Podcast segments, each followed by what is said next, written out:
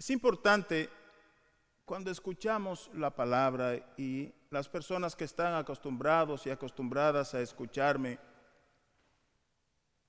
podrán decir conmigo, no es la primera vez que lo digo. Pero es importante cuando escuchamos la palabra prestar atención a lo que dice. Escucharla. No solamente con nuestros oídos físicos, sino con los oídos del corazón. Porque como dice el Deuteronomio, el Deuteronomio dice claramente, la palabra está en tus labios y en tu corazón. La palabra está en tus labios y en tu corazón. Y la intención del libro de Deuteronomio es recordarnos que es ahí donde habita la palabra de Dios en nosotros, es el que, préstale atención, la tienes cerca, la llevas dentro de ti. Hoy hay algo en la palabra que dice Pablo, en esa carta que él y Silvano le dirigen a esta comunidad de los tesalonicenses.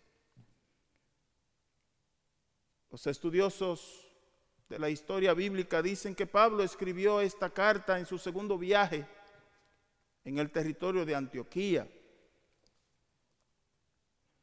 Pero hay un sentido paterno y fraterno en las palabras que Pablo escribe en esta carta a los tesalonicenses. Porque no estábamos equivocados en lo que predicábamos, ni tampoco hablábamos con malas intenciones, dice Pablo, ni con el propósito de engañar a nadie. Escuchen esto otra vez. No estábamos equivocados, no teníamos malas intenciones, y nuestro propósito no era el de engañar a nadie. Al contrario, dice Pablo, Dios nos aprobó y nos encargó el Evangelio. Y sigue diciendo, no tratamos de agradar a la gente, sino a Dios que examina nuestros corazones. Escuchemos estas palabras del pasado yo les invito. Con oídos del presente. Porque ¿saben qué? Uno de los problemas grandes que tenemos nosotros, o que tiene una gran cantidad de personas para entender la palabra contenida en la Biblia, para entender lo que dice Dios en la Santa Biblia, es que tenemos una tendencia a leerla con ojos del pasado y a escuchar esas palabras con ojos del pasado. Y no establecemos la conexión directa entre el pasado cuando se escribieron esas palabras y el presente que estamos viviendo en el momento que las leemos o las refrescamos. Y cómo esa palabra del pasado le habla a un presente que tiene mucha familiaridad con las circunstancias históricas, con las coyunturas culturales, con la situación social que se vivía el tiempo que Dios inspiró esas palabras al autor sagrado que nos la dejó para que las usemos, no en aquel tiempo, sino en este tiempo. Cuando logramos establecer esa conexión, oh, pero verdad, sí es verdad, Pablo escribió esto hace casi dos mil años, pero es para mí y para ti. Entonces, ¿cómo suenas a los oídos del presente? ¿Cómo le suena a ustedes hoy día? ¿Cómo nos suena a nosotros? Ustedes, hermanos y hermanas que están aquí, ustedes que están siguiendo este servicio por Facebook. ¿Cómo les suena a ustedes? Y ahora voy a repetir intencionalmente lo que leí hace un momentito. ¿Cómo les suena cuando Pablo dice, en presente, porque no estábamos equivocados en lo que predicábamos? ¿Qué te dice eso a ti como cristiano convencido y convencida, como bautizado y bautizada? No solamente de las prédicas y los sermones de tu pastor o de tu ministro o de tu sacerdote, donde quiera que los oigas, sino de tu propio discurso sobre Jesús a través de tus palabras, las que salen de tus labios, pero a través de tus acciones y de tus pensamientos y de tus relaciones con los otros. ¿Cómo te dice Pablo a ti?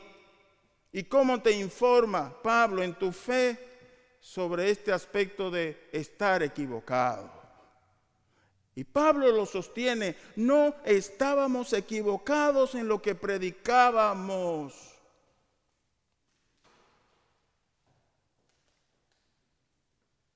Nosotros mismos, en nuestros haceres, en nuestros quehaceres y comportamientos, en nuestras relaciones con los demás.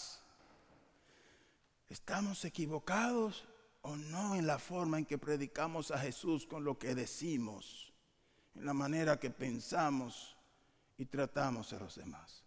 Porque cuando leemos con ojos del presente y escuchamos con oídos del corazón del presente, nosotros nos hacemos a nosotros mismos la pregunta entonces.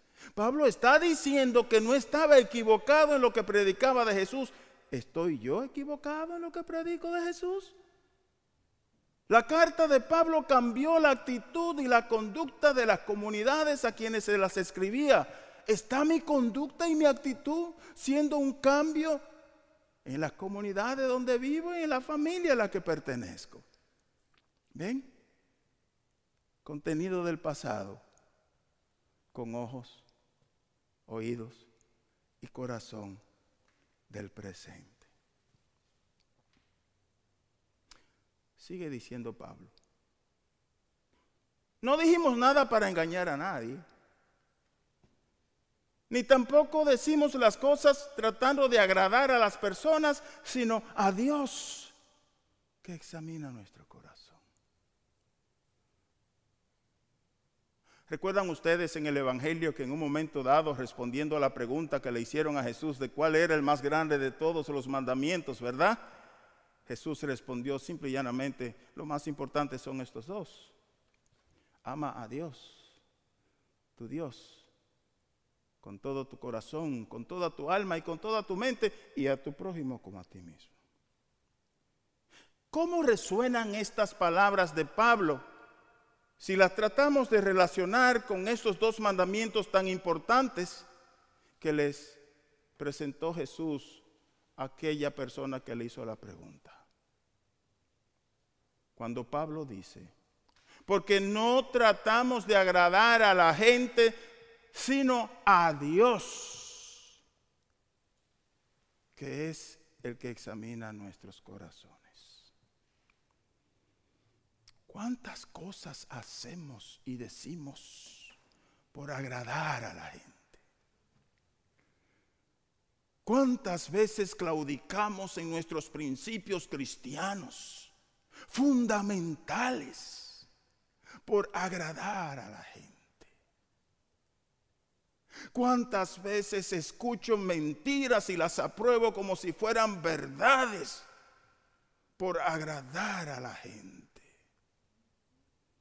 ¿Cuántas veces me hago cómplices del murmullo y la crítica y la deshonra del nombre de una persona porque no tengo el principio moral y fundamental para decirle a esa persona, estás equivocado, estás equivocada, pero porque jugamos a agradar a la gente permitimos que ese hermano y esa hermana se levante de esa silla oriundo y victorioso, porque dijo otras sandeces y otras mentiras ante las cuales yo me quedé callado o callada.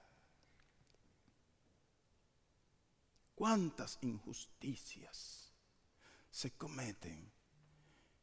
Y por agradar a la gente, yo dejo que se cometan porque no soy lo suficientemente valiente y responsable para marcar con un dedo a la persona y decirle, estás equivocado, estás equivocada.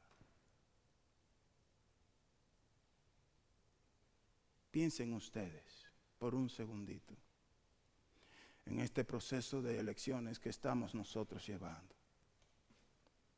Piensen en las cantidades de cosas falsas que se están diciendo en las calles sobre uno y sobre el otro, sobre la una y sobre la otra. Pero como nosotros queremos agradar a la gente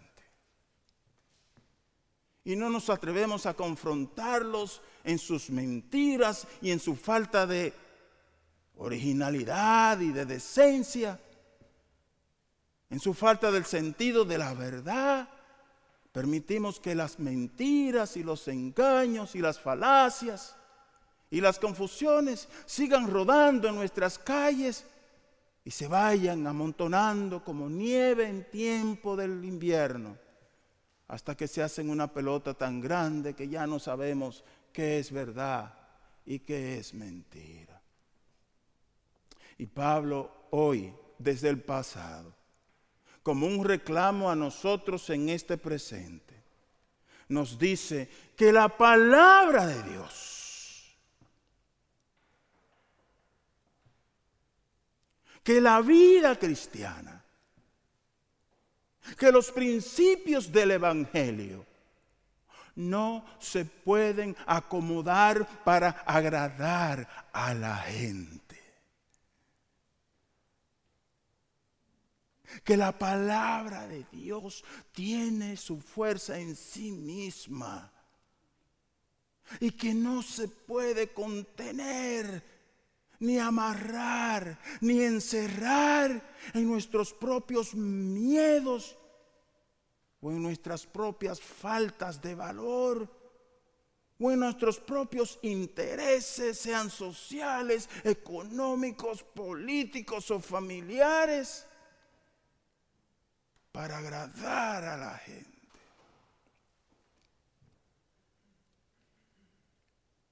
Imagínense ustedes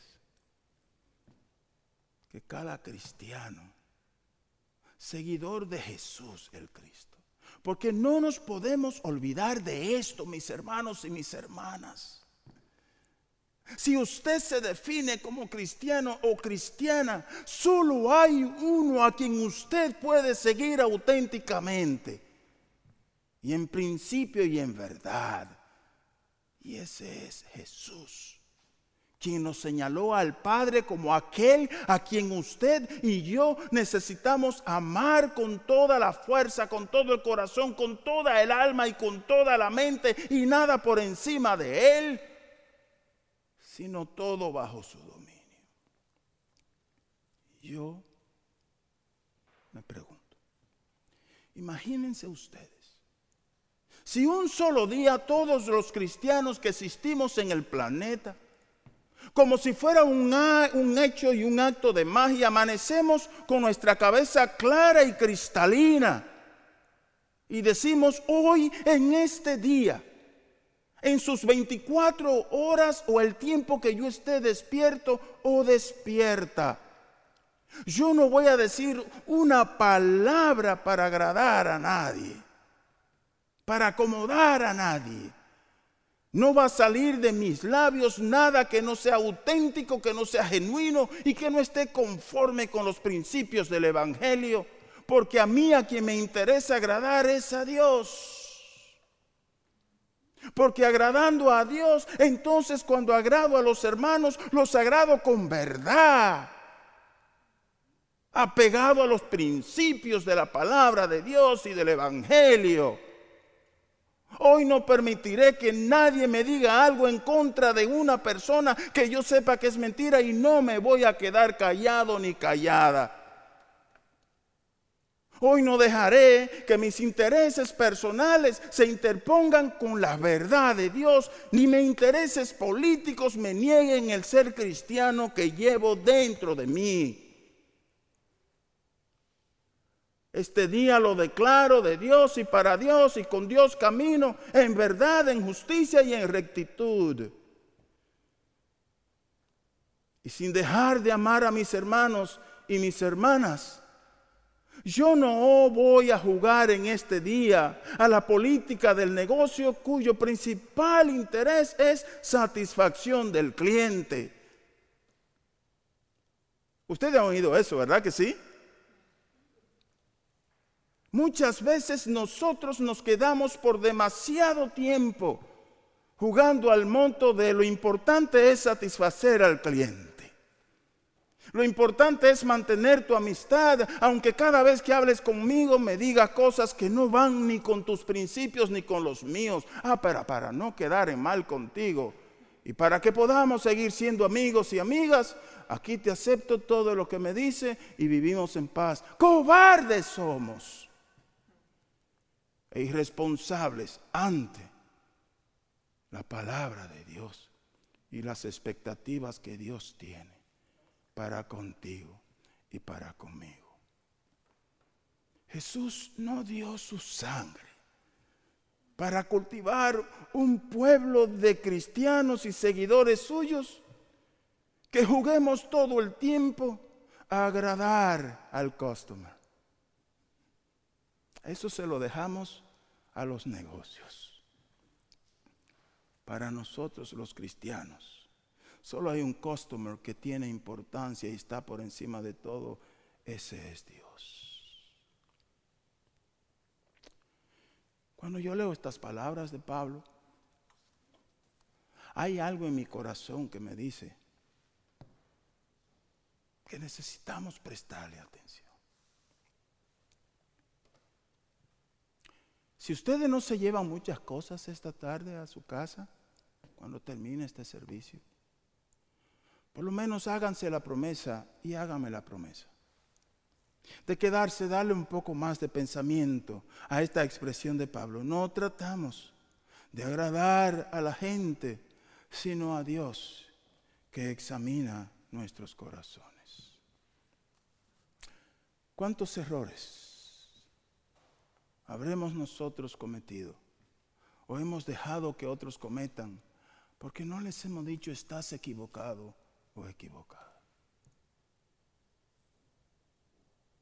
Estamos a tiempo de comenzar a hacerlo. Si tu esposo está equivocado, díselo, estás equivocado. Si tu esposa está equivocada, díselo, estás equivocada.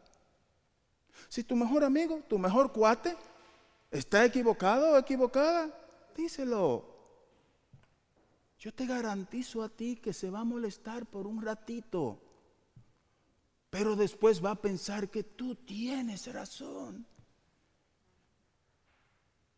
Y que por lo menos eres de las pocas personas en el planeta que te atreves a decirle, punto, estás equivocado equivocada y lo que estás diciendo no es verdad.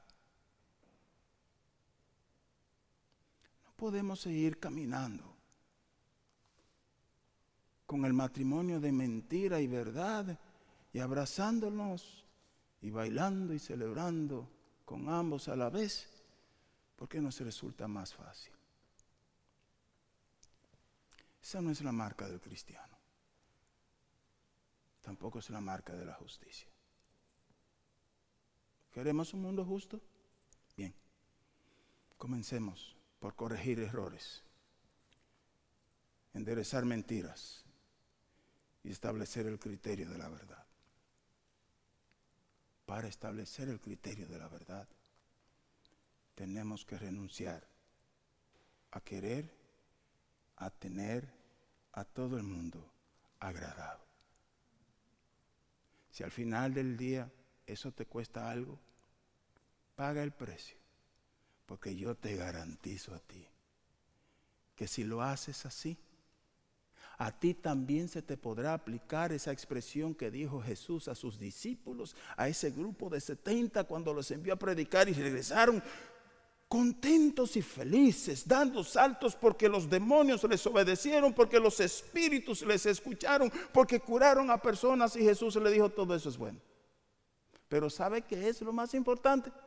No es tanto que ustedes pudieron con mi autoridad expulsar demonios, doblegar espíritus y sanar a enfermos. Lo más importante es que por lo que hicieron y en nombre de quien lo hicieron, sus nombres están escritos en el libro del reino de los cielos. Al final del día, mis hermanos y mis hermanas, ¿qué más premio que ese? Amén.